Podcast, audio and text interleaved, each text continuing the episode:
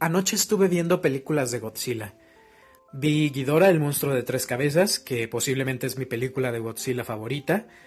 Y vi Godzilla contra Gaigan.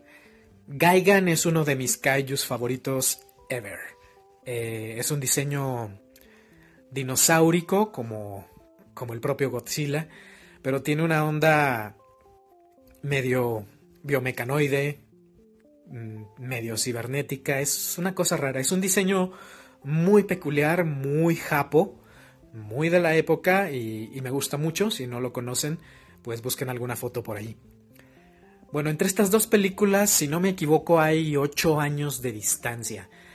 La cuestión es que me llamaron la atención las diferencias que hay eh, en el traje de Godzilla entre una película y otra.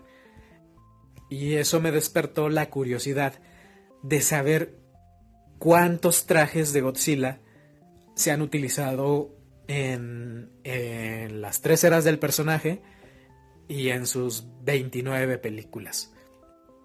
Eh, un paréntesis para quienes no lo sepan.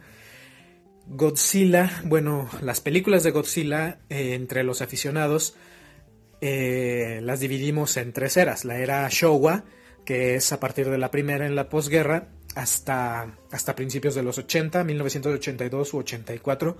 Allí sí no recuerdo el año exacto eh, en que termina este periodo. A partir de allí comienza la era Heisei, que es un reboot del personaje. Eh, a partir de ahí inicia una, una nueva continuidad. Eh, claro, si es que consideramos que existe la continuidad en el universo de Godzilla. Creo que el término queda un poquito grande. Bueno, y el periodo Heisei llega hasta 1999. Después de eso se conoce como, como la era Millennium, eh, en la que existen únicamente seis películas.